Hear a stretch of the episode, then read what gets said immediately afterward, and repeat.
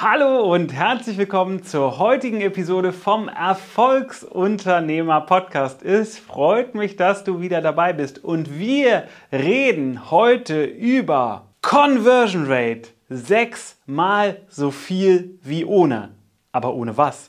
Genau darüber reden wir heute. Wir reden über Conversion Rate. Conversion Rate ist ja die sogenannte Abschlussrate oder Kaufabschlussrate, wenn unser Conversion-Ziel ein Kauf ist. Kann ja auch andere Conversion-Ziele geben. Eintrag in den Newsletter, dass jemand ans Telefon geht, dass jemand etwas runterlädt. Also ein Conversion-Ziel kann mannigfaltig sein. Und Conversion-Ziele sind deswegen für uns so interessant, weil sie im Marketing natürlich unser Hauptziel darstellen. Unser ganzer Call to Action, unser ganzer Funnel richtet sich in der Regel ja auf ein Conversion-Ziel aus. Und dieses eine Conversion-Ziel das wollen wir natürlich bestmöglich erreichen. Und wenn man sich jetzt so einen Online-Shop anguckt, dann kann man aus der äh, das Glas ist halb leer Fraktion kommen und kann sagen, ja, ähm, 98 Prozent meiner Besucher kaufen nicht. Dann habe ich eine Conversion Rate von 2%. Das heißt, 2 von 100 machen am Ende wirklich einen Kauf, 100 gucken nur und kaufen nicht. So im Online-Shop sagen wir, so eine durchschnittliche Conversion Rate liegt zwischen 1 und 3 Prozent. Eine gute Conversion Rate liegt bei 6 Prozent. Eine hervorragende Conversion Rate liegt bei 12 Prozent. In Einzelfunnels kann das nochmal ganz anders aussehen. Also wenn man jetzt zum Beispiel was weiß ich, wir machen ein Infoprodukt, bauen dafür eine Anzeige, machen einen extra Funnel und haben dann eine Conversion Rate von 30, 40 Prozent. Das ist durchaus möglich, muss natürlich entsprechend optimiert werden.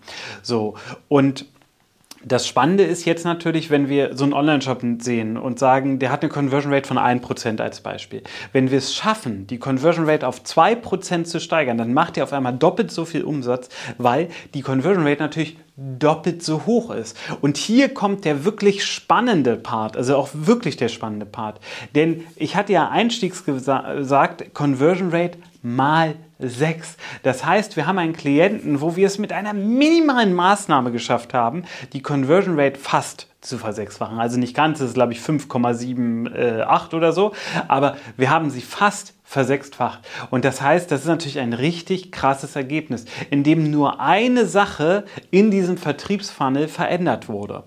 Und in dem Fall ist es ein B2B-Geschäft, also wir haben keinen äh, kein Online-Shop, keinen Online-Shop, der das ist, das ist wirklich im B2B-Geschäft und das ist aber das Wichtige, was da drin steckt, dass du dir immer wieder die Werte holst. Ich sehe so viele Unternehmer und Unternehmerinnen, die gucken sich einfach nicht ihre Kennzahlen an. Die haben keine sauberen Tabellen darüber. Gerade auch so Vertriebsprozesse, Salesprozesse, das muss alles dokumentiert sein. Wir müssen wissen, wie viele kommen in ein Erstgespräch, wie viele kriegen ein Angebot, wie viele kriegen nochmal ein Follow-up, wie viele kaufen dann nach hinten raus. Auch ähnlich auch beim Online-Shop. Da wollen wir im Grunde genau das Gleiche haben. Wir wollen wissen, wie viele tun sich etwas in den Warenkorb, wie viele brechen auf welcher Warenkorbstufe ab, weil wir optimieren immer die Abbrecher. Also das heißt, wir gucken uns an, wo findet Abbruch statt und fangen dann an, diesen Abbruch zu optimieren. Also das ist im Endeffekt weniger Abbruch wird als vorher. Und der Hauptfehler, den ich sehe, ist, dass Kennzahlen in vielen Fällen einfach gar nicht erfasst werden.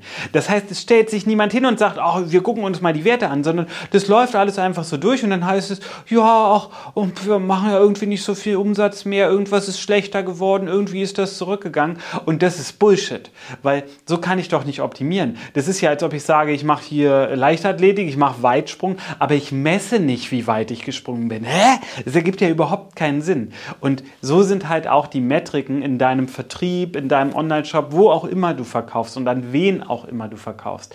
Aber ohne saubere Metriken kannst du im Endeffekt gar nichts machen. Und ja, das bindet natürlich.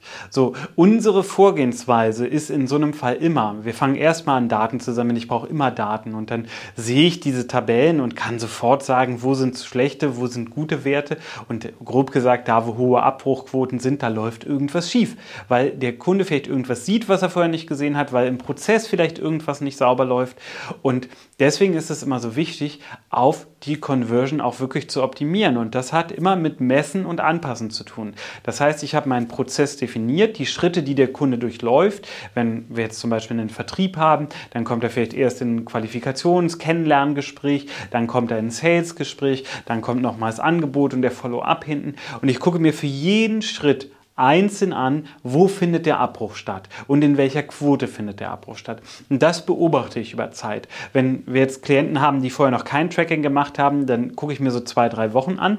Meistens können sie es für die letzten zwei Wochen noch zurückholen, die Informationen, und dann messen Sie noch mal ein, zwei Wochen und dann gucken wir auf die konkreten Zahlen oder im besten Fall ist natürlich schon alles da, ähnlich beim Online-Shop, wenn so ein E-Commerce-Tracking zum Beispiel über Google Analytics voll installiert ist, dann kann ich natürlich Abbruchquoten und alles hervorragend sehen und kann dann auch sagen, okay, wo müssen wir jetzt anfangen? Denn das ist immer das Spannende. Du hast ja dieses, ähm, das jetzt hier dir angehört und bist wahrscheinlich mit den Gedanken reingegangen, boah, ich kriege jetzt den einen ultimativen Trip, das eine, ja, es gibt sie nicht, diese Wunderpille. Muss ich ganz klar sagen, ist auch ein krasser Irrglaube, ranzugehen und zu sagen, es gibt die eine Wunderpille. Mal ganz ehrlich, dafür bist du Unternehmer genug, um zu wissen, das gibt es nicht. Es sind viele kleine Dinge, die du optimieren musst. Das erste, was du machen kannst, ist, dass du dich hinstellst und sagst, okay, wie sind denn meine Raten? Wie sind die Prozessschritte bei mir? Und wo kann man überall abbrechen? Und dann fängst du an, Zahlen zu sammeln.